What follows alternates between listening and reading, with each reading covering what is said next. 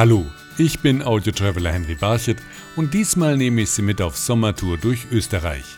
Wir besuchen im Albachtal unter anderem Katharina Hechenberger, die alle dort nur als die Haslacherin kennen. Wenn ich so im Dorf unterwegs bin, das ist bei uns da in Tirol ein bisschen so der Brauch, dass sie mich dann mit Hofnamen ansprechen. Also ich bin dann die Haslacherin. Die Haslacherin heißt auf Dialekt und aus dem aus ist es entstanden. In der Region Schladming-Dachstein probieren wir bei Doris Gerl Spezialitäten der Steiermark. Das sind die Ruckern-Kropfen. Die werden aus Roggenmehl, Wasser und Gewürzen wird ein Teig gemacht und im heißen Fett herausgebacken.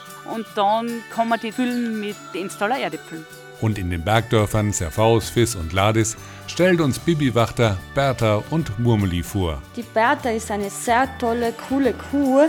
Sie ist gelb, hat blaue Hörner und natürlich noch ein super cooles Ohrring. Die Bertha begleitet euch durch Fiss und Ladis. Und der Murmli sieht aus wie ein Murmeltier, hat einen großen Hut auf, ein rotes T-Shirt und der begleitet euch durch Safaus. Das und mehr, was Sie in diesem Sommer im Albachtal, in Schladming-Dachstein und in Serfaus Ladis erleben und unternehmen können, jetzt hier in dieser Episode der Audio Travels. Sie hören eine Folge der Audio Travels mit Henry Barchet.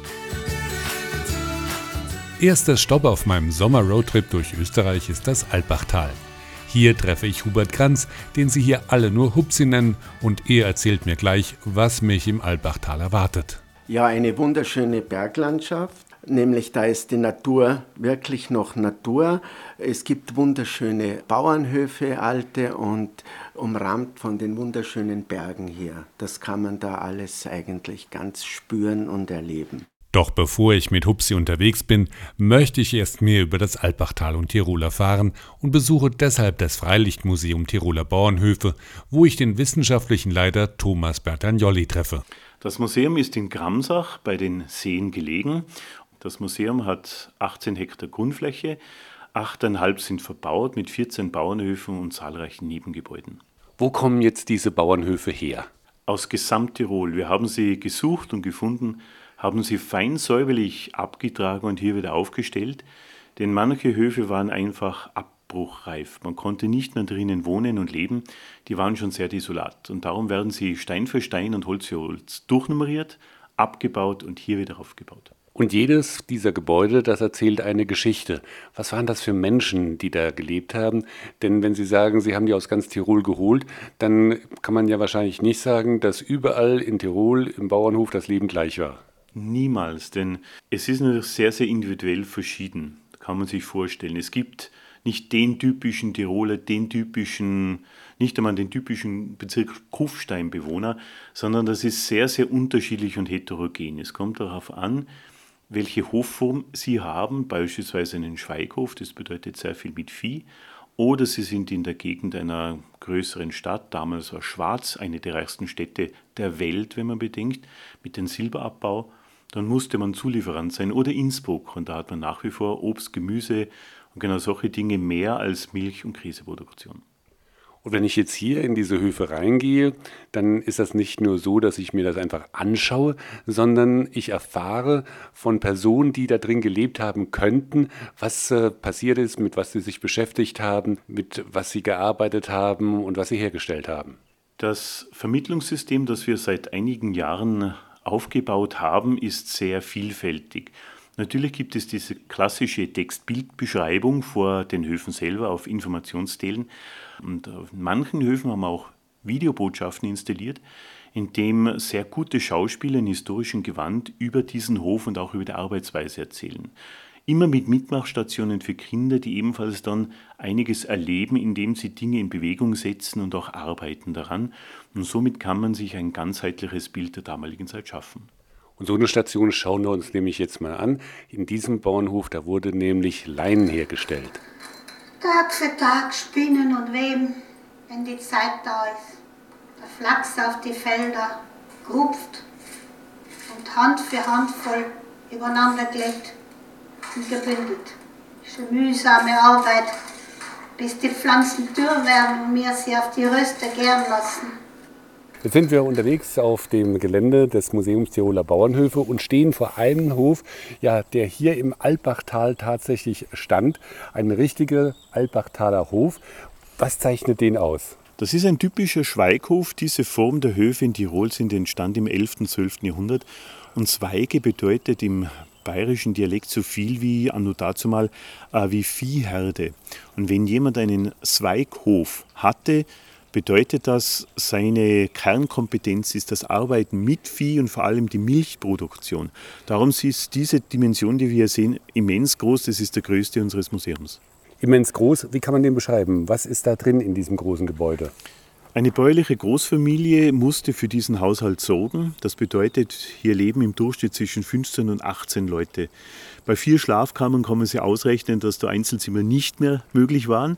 Die Stube ist dementsprechend groß dimensioniert, weil das war der einzige warme Platz im gesamten Haus. Dort hat man sich aufgehalten und nur durch Löcher am Plafond konnte man zwei Räume oben mitheizen. Der Rest war kalt.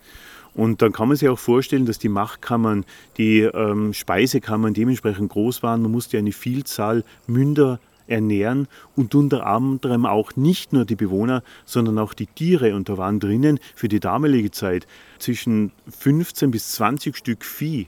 Und das zu versorgen, das brauchte viel händische Arbeitskraft. Es gab ja keine Maschinen.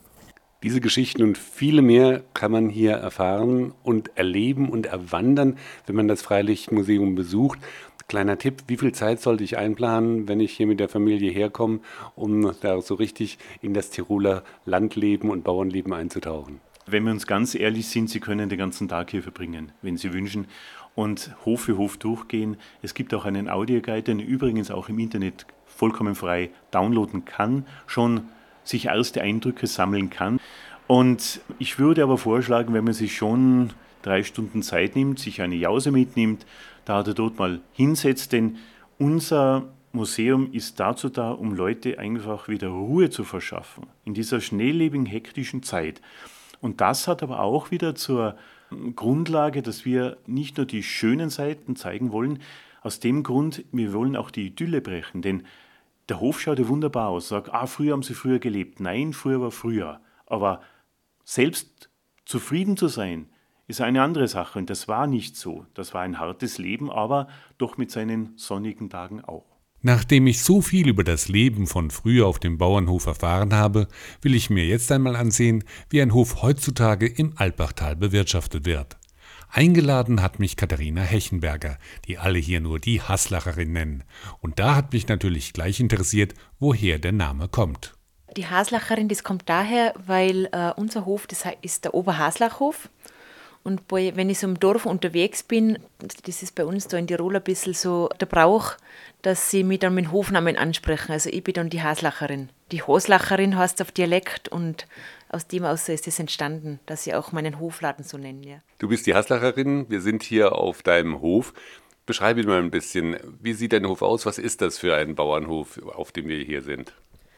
Also der Oberhaslachhof, der ist von meinem Mann, also ich habe hergeheiratet. Wir durften den von unseren Schwiegereltern übernehmen und haben den auch weiter ausgebaut. Wir betreiben da Viehwirtschaft. Die sind im Sommer alle auf der Alm, die Tiere. Nur die kleinsten Kälber sind daheim. Wir haben ein Pony, wir haben ein paar Hennen, ein paar Katzen. Also es ist ein typisch Tiroler Bauernhof. Also ihr habt Viehwirtschaft, aber du hast auch hier einen Hofladen auf dem Hof. Was bietest du da an? Den Hofladen haben wir jetzt seit einigen Jahren integriert und ich mache selber ganz viele Produkte aus Kräutern und Obst, also verschiedene Sirupe, Chutneys, Marmeladen und so weiter. Und zusätzlich freut es mich sehr, dass ich für vielen Landwirten aus unserer Region die Produkte anbiete. Speck, Käse, Bauernbrot. Aber du gibst dein Wissen auch weiter, denn du gibst auch Kochkurse hier für die Gäste, die ins Albachtal kommen, beziehungsweise vielleicht auch für die Leute, die hier wohnen. Wir haben einen Seminarraum angeschlossen an den Hofladen und da machen wir mit den regionalen Spezialitäten verschiedene Speisen. Wir kochen da, wir backen Brot. Es gibt ganz verschiedene Themenbereiche. Wir kochen ein, also wir machen haltbar. Das Haltbarmachen, das ist ja eine lange Tradition, denn ich habe in dem Museum Tiroler Bauernhöfe erfahren, dass das Einmachen ganz wichtig fürs Überleben der Bevölkerung war. Und diese Techniken, die gibst du dann heute noch weiter. Früher war das ganz selbstverständlich. Die meisten Höfe waren sogar Selbstversorger. Die haben eigentlich wirklich alles, das am Hof gewachsen ist, fürs ganze Jahr haltbar gemacht. Das ist ein bisschen in Vergessenheit geraten, erlebt aber momentan wieder einen großen Boom.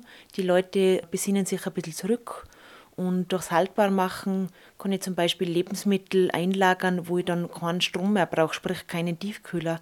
Und das ist in der heutigen Zeit ja auch wieder wichtig, dass man ja so nachhaltig wie möglich die Vorräte anlegt. Also hier auf dem Hof gibt man alte Traditionen weiter, aber man trägt diese alten Traditionen in die Moderne und du lädst auch Leute ein. Also hier auf dem Hof bei dir können auch Leute ihren Urlaub verbringen. Das machen wir schon seit vielen Jahren, also unter der Dachmarke Urlaub am Bauernhof sind wir ein Bauernhof, der an Gäste vermietet. Wir haben zwei Ferienwohnungen. Die Gäste können bei uns da wirklich ein bisschen ins Bauernhofleben eintauchen und er liegt in einer sehr, sehr schönen Umgebung, hier mitten im Albachtal. Man kann von hier aus auch viele Wanderungen zum Beispiel machen vom Hof aus. Ja, wir liegen direkt an der Wanderstrecke. Also von uns weg kann man, kann man ganz viele Ziele zu Fuß oder mit dem Fahrrad ansteuern. Und im Albachtal haben wir wirklich ganz ein tolles, gut ausgebautes Wegenetz für Freizeitsportarten. Vielen Dank, Katharina, dass du mich hier auf dem Hof empfangen hast und mir so ein bisschen vom Hofleben erzählt hast. Ja, gerne. Mir hat es auch gefreut, dass du da warst. Danke nochmal und alles Gute. Nach dem Besuch bei Katharina Hechenberger, der Haslacherin, will ich als nächstes eine der Spezialitäten des Albachtals probieren, nämlich den Heumilchkäse. Den produziert Hubert Rendel in der Albachtaler Heumilchkäserei und er erzählt mir gleich, woher er die Milch für seinen Käse bekommt. Ja, wir haben momentan um die 60 Bauern im Winter mehr, im Sommer weniger. Sie bringen uns ca. 3 Millionen Liter Milch. 3 Millionen Liter Milch verarbeiten Sie hier. Was macht die Milch hier aus der Region, aus dem Albachtal so besonders? Es ist eine natürliche Milch, also mit der Natur gewachsen, viele Biobauern, wie früher halt, nicht? wo die Kuh ihr Heu noch frisst und ein bisschen Getreideschott frisst oder normal Milch gibt eigentlich, also keine Hochleistungskühe. Wie unterscheidet sich jetzt die Heumilch von einer Milch, die ich im Supermarkt irgendwo in der Großstadt kaufe? Die Heumilch ist die, die natürlichste Milch, was es gibt. Nicht? Sie ist nicht extrem, sie ist nur getrocknetes Gras, ein Trockenfutter und, und ist besten Kräuter drin und wird nicht überdüngt und, und ist eigentlich das Beste, was die Kuh bekommen kann. Schmeckt man, wenn jetzt eine Kuh nur Klee gefressen hat oder auf einer bestimmten Blumenwiese war? Das schmeckt mir extrem.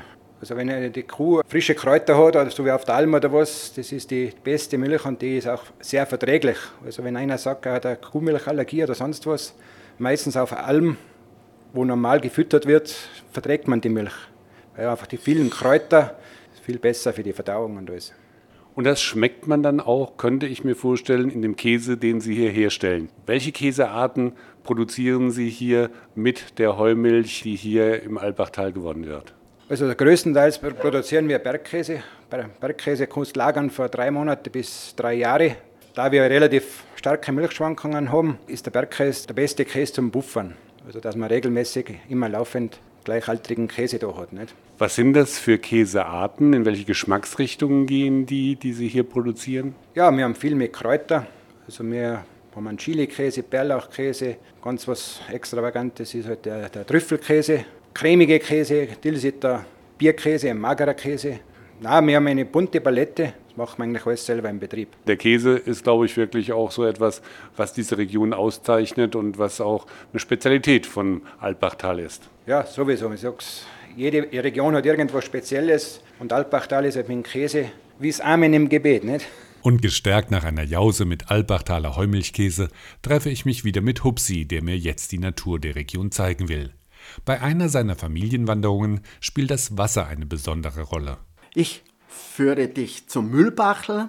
Das ist ein schöner Bach, ein ruhiger und ein stürmischer Bach. Das heißt, wenn man das Rauschen des Baches hört, merkt man schon, wir kommen immer näher zu diesem Bach und den werden wir dann mit den Kindern, mit den Familien einfach schön mit der Waldkugelbahn bespielen. Eine Waldkugelbahn, was bauen wir da? Da ist vorher gar nichts da, außer meine Holzkugelbahn, die was ich in meinem Rucksack habe und natürlich eine gute Jause.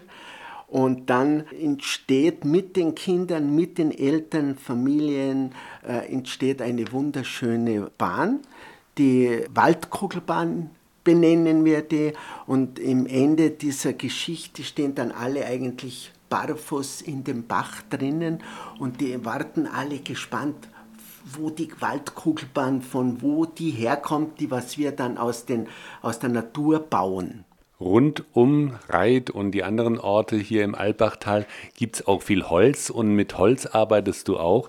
Wenn du mit den Familien unterwegs bist, was fertigt ihr aus Holz? Einen wunderschönen selbstgemachten Wanderstock. Das heißt, die Kinder, die Familien dürfen in den Wald gehen, dürfen sich einen Ast aussuchen, dürfen die dann den bearbeiten. Wir haben gewisses Werkzeug in unserer Kreativwerkstatt, Waldkreativwerkstatt nennen wir die, und die dürft ihr dann basteln. Wir haben gewisse Sachen mit, äh, Perlen, wir haben auch ganz viele Sägen, Hammern und da wird dann ein wunderschöner Stock gebaut, Wanderstock.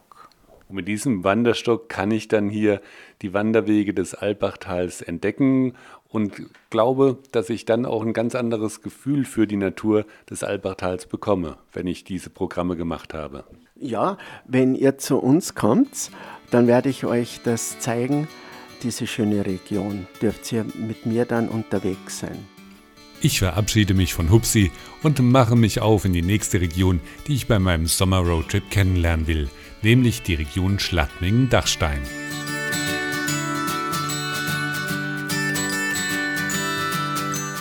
Die Region Schladmingen-Dachstein liegt in der Steiermark und wird geprägt vom Dachsteingebirge mit bis zu 2900 Meter hohen Gipfeln wie dem Grimming oder dem Dachstein. Bergsteigen und Bergwandern zieht viele in die Urlaubsregion. Und einer, der die Berge genau kennt, ist Bergführer Walter Walcher, den ich auf seinem Hof, dem Zeiserhof, treffe.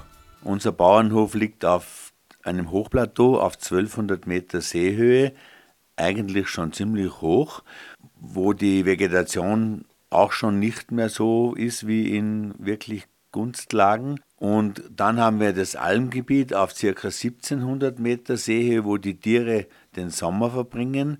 Und dann haben wir noch das Hochgebirge, das bis auf 3000 Meter hinaufreicht, wo die Leute eben das Bergsteigen oder auch Bergwandern oder Klettersteig gehen erlernen können. Klettersteig ist ein Stichwort. Ich glaube, das fasziniert viele Leute, die hierher kommen, die hier Urlaub machen, mal so einen Klettersteig sich anzusehen?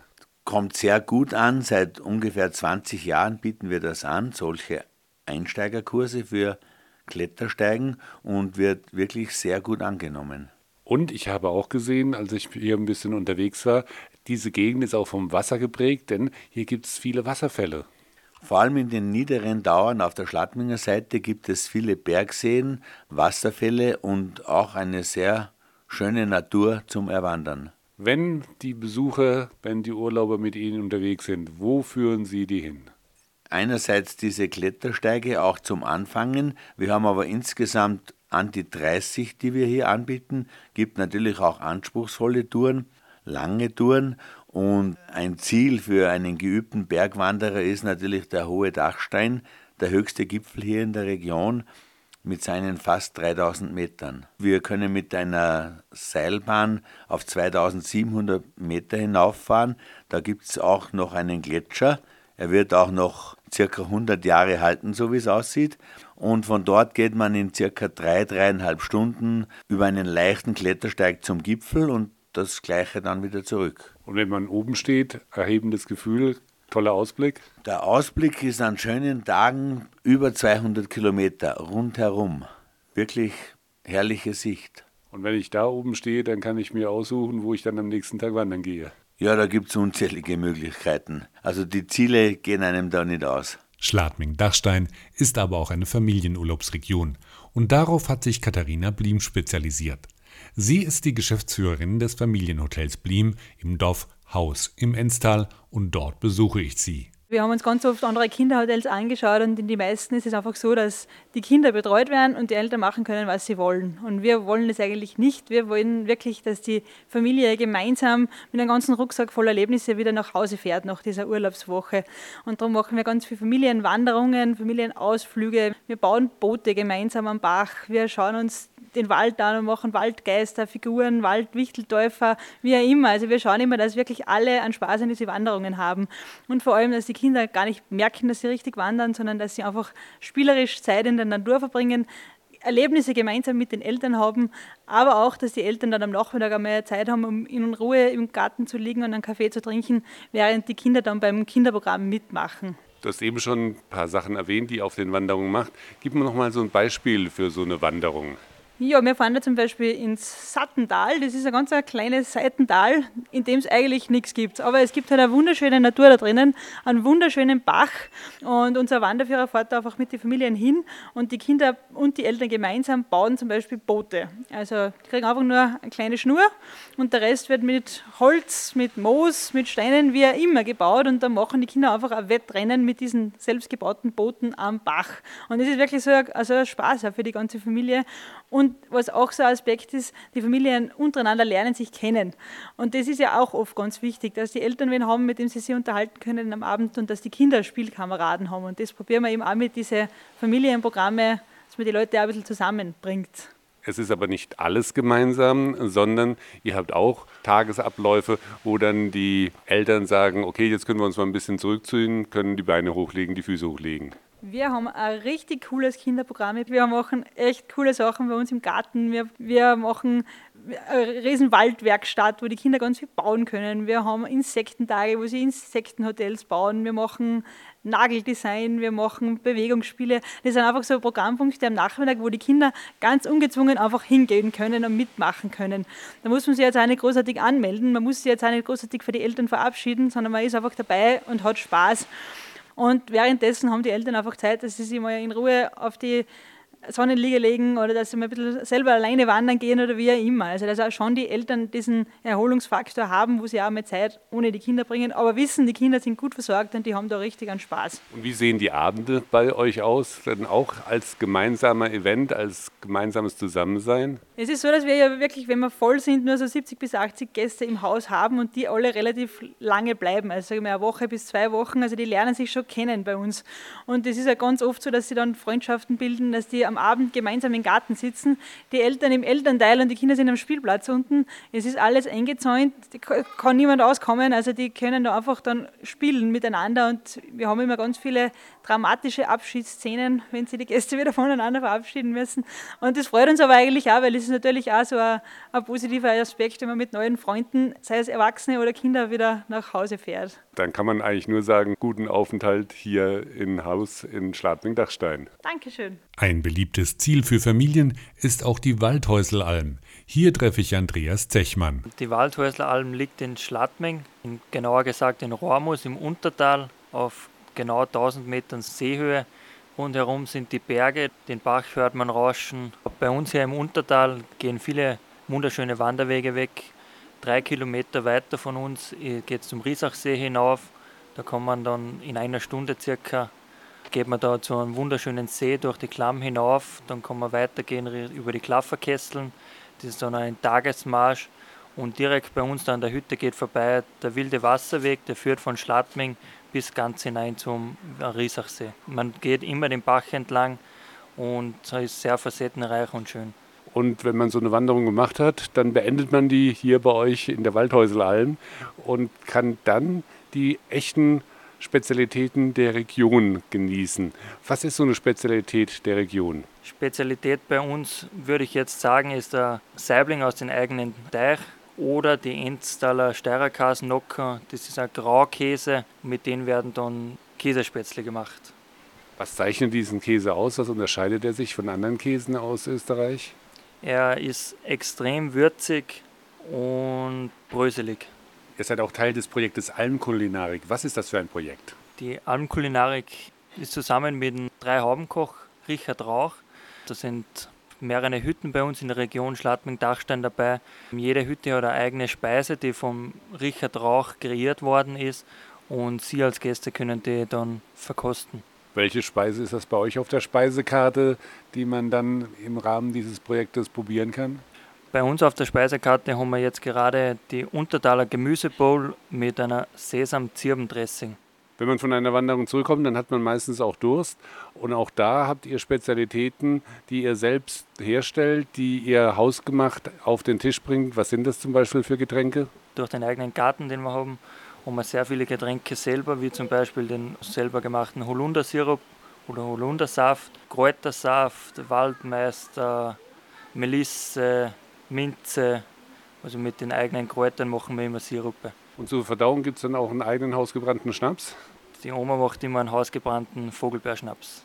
Und mit dem kann man dann jedes Essen gut abschließen und dann gut verdauen. Genau, so ist es.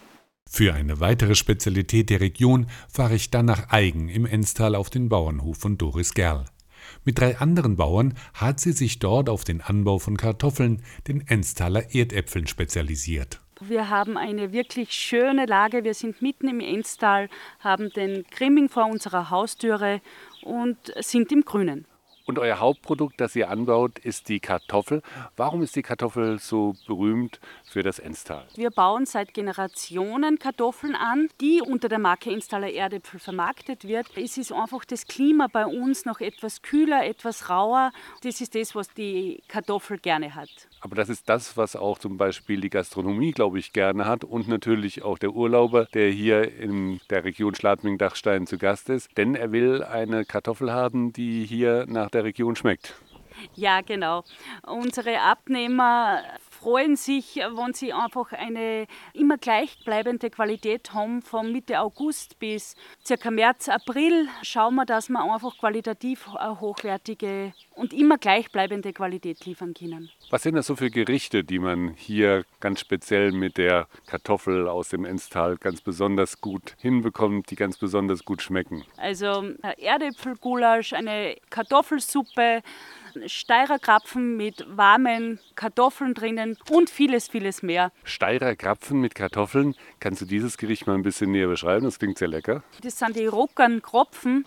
Die werden aus Roggenmehl, Wasser und Gewürzen wird ein Teig gemacht und im heißen Fett herausgebacken. Und die werden ganz dünn wie Palatschinken ausgerollt und herausgebacken und dann kann man die zum Beispiel füllen mit Enstaler Erdäpfeln. Wenn ich jetzt hier Urlaub mache und sage, ich will mir als Souvenir Enstaler Erdäpfel mitnehmen, wo bekomme ich die? Du kannst bei uns drei Bauern jederzeit ab Hof die Erdäpfeln kaufen und auch bei kleineren Bauernläden können sie jederzeit die Erdäpfel erwerben. Und mit einem Sack Erdäpfel aus dem Enstal im Kofferraum mache ich mich auf den Weg in die drei Bergdörfer Safaus, Fiss und Ladis.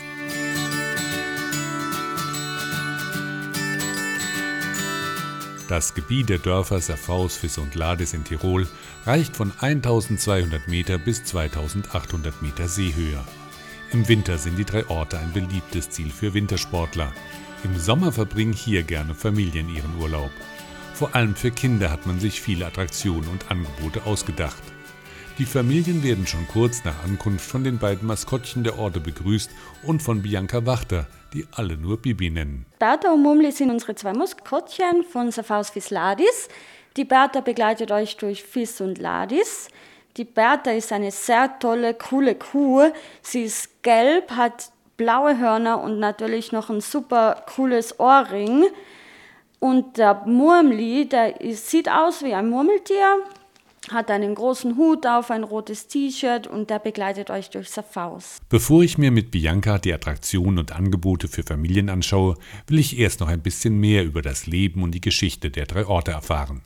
Dazu treffe ich mich mit dem ehemaligen Bürgermeister von Ladis, Anton Netzer, dem das Hotel Alpin Chalet gehört. An der Rezeption zeigt er mir Vitrinen, in denen frühgeschichtliche Funde liegen. Wir sind eine sehr geschichtsträchtige Region hier in Safaus Ladis. Die Besiedlung äh, wird so circa 1000 vor Christus erfolgt sein, aber Funde hat man schon aus früherer Zeit gemacht. Hängt vielleicht auch in Ladis zusammen mit der Burg Laudig.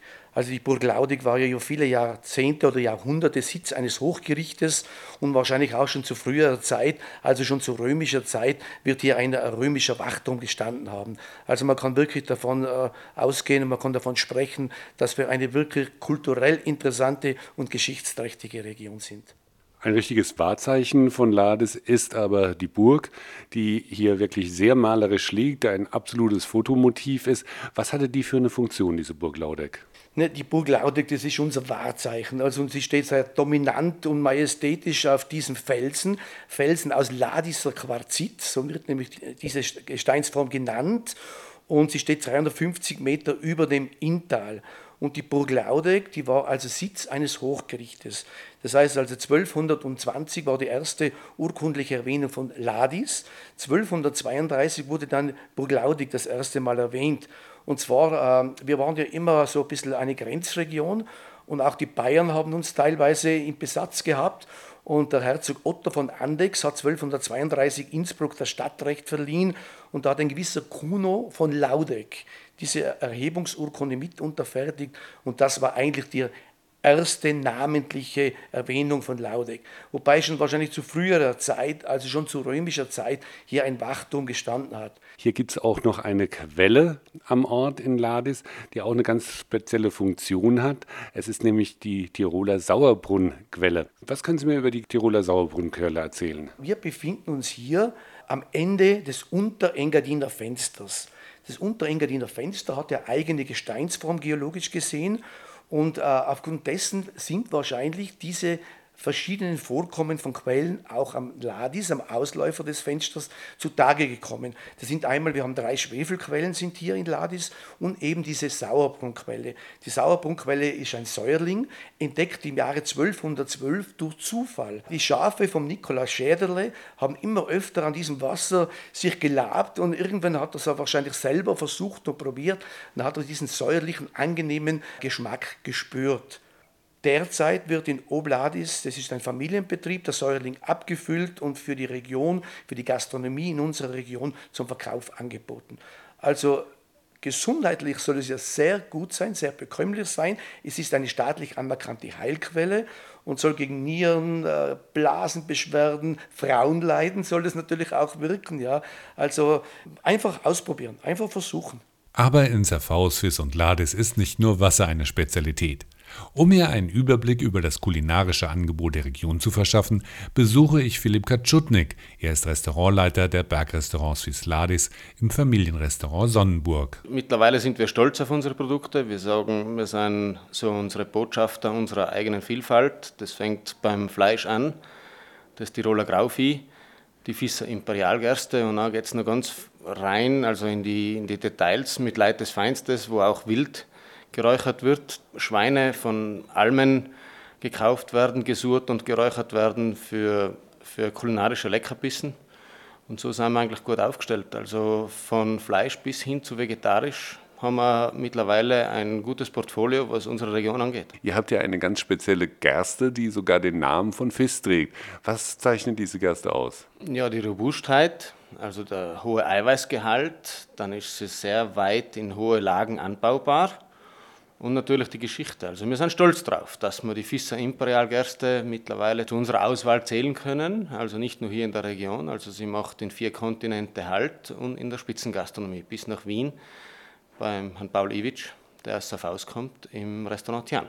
Aber ihr verfeinert diese Gerste auch für das eine oder andere Getränk. Ja, genau. Jetzt kommt der Gerhard Maas ins Spiel. Der macht einen Single Malt Whisky, also abgeleitet von Whisky fünf Jahre gereift, eine Gerste, eine Edeldestillerie und wir sind auch äh, in die Richtung sehr, sehr stolz, dass es die Vielfalt weiterspielt. Also nicht nur in Suppe oder Risotto oder so. Also wir, der Gerhard, der macht Whisky. Und dann gibt es weiterhin noch Bier. Mittlerweile von zwei Brauereien wird auch Bier gebraut von unserer Gerste. Und ihr habt hier in Serfaus, Fiss und Lades auch ganz besondere Locations, wo man die ganzen Spezialitäten ganz besonders genießen kann. Ich habe nämlich gesehen, es gibt den Crystal Cube. Was ist der Crystal Cube? Jetzt müsst ihr euch vorstellen, ihr steht am, am Kamm am Fisser Schönjoch und auf 2600 Meter sieht man alle drei Dörfer zu Fuße liegen und wir sind in einem Glaswürfel drin. Die Idee dahinter war, eine spezielle Location als Restaurant zu verwenden. Und mittlerweile haben wir es ausgereizt. Wir haben drei verschiedene Arrangements dafür zum Angebot, also das Sektfrühstück, dann haben wir den Luxury Lunch und den High Tea, also so eine Art Teezeit. Also von, von süß bis bekannt, alles bewirtet und mitten in der Natur und trotzdem privat ist so unser Slogan nebenbei, weil man nur rausschauen kann und nicht reinsehen kann und so die Natur zu Füße liegen hat. Der Crystal Cube, von dem hat man einen tollen Ausblick, aber es gibt noch eine Sache, von der man sowohl einen guten Ausblick hat, als auch viel Spaß. Und ich glaube, das ist ein richtiges Familienerlebnis, wenn man nämlich in die Genussgondel einsteigt. Philipp, was passiert in der Genussgondel? Ja, Henry, du musst dir vorstellen, das ist eine schwarze Gondel, speziell für uns angeschafft. Ein Tisch ist drin, äh, Weinkühler sind drin. Und immer wenn du an der Bergstation direkt am Bergdiamant einfährst, bekommst du einen neuen Gang serviert. Danach hast du die ganze Runde bis zur Talstation und dann wieder bis zur Bergstation Zeit, dein Essen zu genießen und ein neuer Gang kommt schon wieder daher. Und du solltest eigentlich nur Zeit nehmen und die ganze Region während dem Gondeln und während dem guten Essen genießen. Also, das Auge ist mit und in diesem Fall gibt es für das Auge auch noch obendrauf das ganze Bergpanorama von Serfaus, Fiss und Ladis. Die Genussgondel ist das eine. Ein bisschen traditioneller könnte ich mir vorstellen, geht es beim Almpicknick zu, denn äh, da braucht man wahrscheinlich nur eine Decke und ein paar gute Zutaten, die im Picknickkorb sind, oder? Genau, also die, die Decke, den Picknickkorb, den haben wir umgestaltet in einen Picknickrucksack. Den bekommt ihr von uns. Mit den, den Sachen, die wir aus unserer Region schöpfen, gefüllt. Die Wanderroute entscheidest dann du selbst und du holst dir einfach den Rucksack auf Vorbestellung ab und die Decke ist dabei. Aber ich bekomme doch von dir bestimmt auch den Platz für das beste Picknickplätzchen, oder? Natürlich gibt es Empfehlungen, es ist natürlich auch wetterbedingt, immer wieder windbedingt an unseren Bergen angelehnt, wo es Sinn macht, wer alles bei der Almpicknickrunde dabei ist, ob deine Großeltern, deine kleinen Kinder dabei sind. Aber wir haben immer wieder eine gute Idee für euch. Viele gute Ideen, wie man in jedem Alter Spaß in Zerfausfis und Ladis haben kann, hat Bianca Wachter. Die Kinderbetreuerin nennen hier alle nur Bibi und sie hat Freizeitangebote für alle Altersgruppen, auch für die jüngsten Urlauber. In der Murmelgrippe, das ist für die ganz Kleinen, da haben wir seit heuer einen eigenen Bereich eingerichtet für die ganz Kleinen mit einer kleinen Kletterwand, mit kleinen Spielzeugen, mit kleinen Kletterturm Natürlich auch alles sicher gesichert mit Matten, dass ihnen nichts passiert. Genau, da, haben, da finden sie auf jeden Fall einen Spaß. Jetzt habe ich bei euch gesehen auf der Karte, dass es auch noch ein Kinderbergwerk beim Goldenen Mannweg gibt. Das ist, glaube ich, was, was die Größeren begeistern wird, oder? Genau, also das begeistert nicht nur die Großen, sondern auch die Kleinen. Unser Kinderbergwerk befindet sich auf dem Fisser Joch, also das Schönjoch, auf 2436 Meter. Anschließend kommt man auch über den Goldenen Mannweg auf knapp 2600 Meter hoch. Und das Kinderbergwerk ist für klein wie groß perfekt gemacht was kann ich da schürfen? Wo kann ich da rein? Kann ich da wirklich unter die Erde gehen? Also man kann mit den Wagen in so Höhlen reinfahren und so quasi schürfen. Und je nachdem, wie das Auge ist, kann man auch Kleinigkeiten finden. Und auf dem Goldenen Mannweg könnte ich mir vorstellen, habe ich bestimmt ein paar ganz gute Aussichten und Fotomotive. Genau, also das ist natürlich klar auf 2600 Meter oben, dass man ein sehr schönes Panoramabild vor Augen hat. Bibi, jetzt sind wir an der nächsten Station, nämlich wir sind hier bei einem richtigen Action-Park, wo ich richtig viel Adrenalin auspumpen kann, weil da nämlich ganz viele Attraktionen sind, die ich aber in der Natur genießen kann als Familie. Was ist das? Also das ist unser Funpark auf der Mittelstation Möseralm mit verschiedenen Attraktionen. Zum Beispiel gibt es so ein Riesenschaukel, die wo sich in der Luft dreht, aber ist natürlich eine Stütze dabei, dass nichts passieren kann.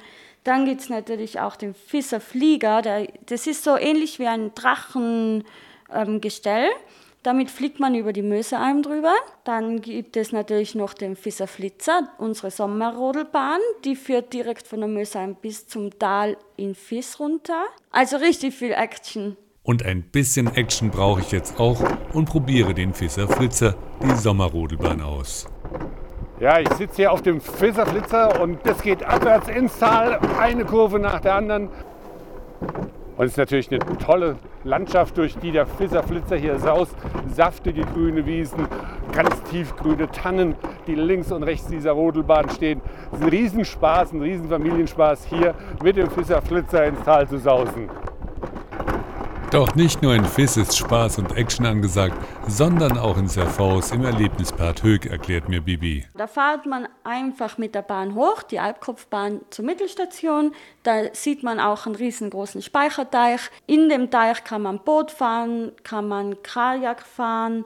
Es gibt auch einen Sprungturm ins Wasser, wo man von fünf Metern aus in das Wasser springen kann. Es gibt auch ein Highlight, zum Beispiel die Kapelle am Ende des Sees, wo man auch besuchen gehen kann. Es gibt auch ein Bienenhaus, wo die Geschichte von den Bienen erzählt wird. Und natürlich den Schneißenfeger, die Sommerrodelbahn von Safaus. Jetzt sind wir im dritten Ort von Safaus, Fiss und Ladis, nämlich in Ladis. Und da treffen wir den Riesen Wode. Bibi, wer ist der Riese Wode? der Riesen Wode, das, wie, das, wie der Name schon sagt, ist natürlich ein Riese gewesen früher. Und wenn man da beim Wodebad ist, kann man ihn, wenn man genau hinsieht, ihn ein bisschen aus dem kleinen Teich hinausschauen sehen. Aber in Lades gibt es nicht nur den Riesen Wode, sondern andere riesige Sachen auch noch, nämlich in Tierform, Bibi, nämlich was? Da findet man zum Beispiel zweieinhalb Meter große Ameisen, vier Meter lange Regenwürmer und gigantische Käfer. Da kann ich ganz super tolle Fotos davon machen und man kann auf manchen Attraktionen sogar drauf sitzen. Serfaus, Fiss und Lades sind Bergdörfer, umgeben von Bergen, aber ihr habt hier ganz besondere Berge, nämlich Abenteuerberge für Kinder und die Familie. Was verbirgt sich hinter den Abenteuerbergen? Hinter den Abenteuerbergen befinden sich die drei Abenteuerwege. Einer befindet sich in Safaus namens Piratenweg. Da handelt sich alles um Piraten, dann ist auch ein Piratenschiff am Ende dabei. Der nächste ist in Fiss, das ist der Hexenweg, da dreht sich eigentlich alles um die Hexen mit Hut, Besen und der letzte im Bunde ist der Forscherpfad nach Ladis runter. Neben den Attraktionen, die man ja das ganze Jahr bzw. den ganzen Sommer besuchen kann, gibt es aber auch noch eine Woche in Serfaus fürs Ladis, die ein richtiger Höhepunkt ist und zwar für alle Familien, die auch was mit Musik anfangen können, denn ihr habt hier hoch in den Bergen auch ein richtiges Musikfestival. Das Musikfestival für die ganze Familie bei uns in Safaus Visladis heißt Mounts. Mounts setzt sich zusammen aus zwei Wörtern und zwar aus Mountain und Sounds. Bei uns gibt es dann auch verschiedene Workshops, es sind verschiedene Künstler da, von Deutschland zum Beispiel. Es sind Familienkonzerte, es sind in SV spielt sich was ab im FIS, auch am Lada Weiher. Man kann Gesangsworkshops machen, da gibt es auch Familienkonzerte, wo man auch, egal wie alt man ist, tanzen kann, singen kann und einfach Spaß haben kann. Serfaus Ladis, das Albachtal oder die Region Schladming-Dachstein. Das waren nur drei Beispiele dafür, wie abwechslungsreich der Sommerurlaub in Österreich sein kann. Mehr Informationen finden Sie auf austria.info. Meine Sommertour durch Österreich ist aber noch nicht zu Ende. In einer weiteren Episode reise ich nämlich zum Achensee und nach Baden bei Wien. Auch dann würde ich mich freuen, wenn Sie mich auf meiner Tour begleiten. Sie hörten eine Folge der Audio Travels mit Henry Barchet. Alle Episoden der Audio Travels hören Sie auf iHeartRadio, Spotify, Amazon Music, Samsung Podcasts, Apple Podcasts und auf mehr als 30 Streaming-Plattformen weltweit.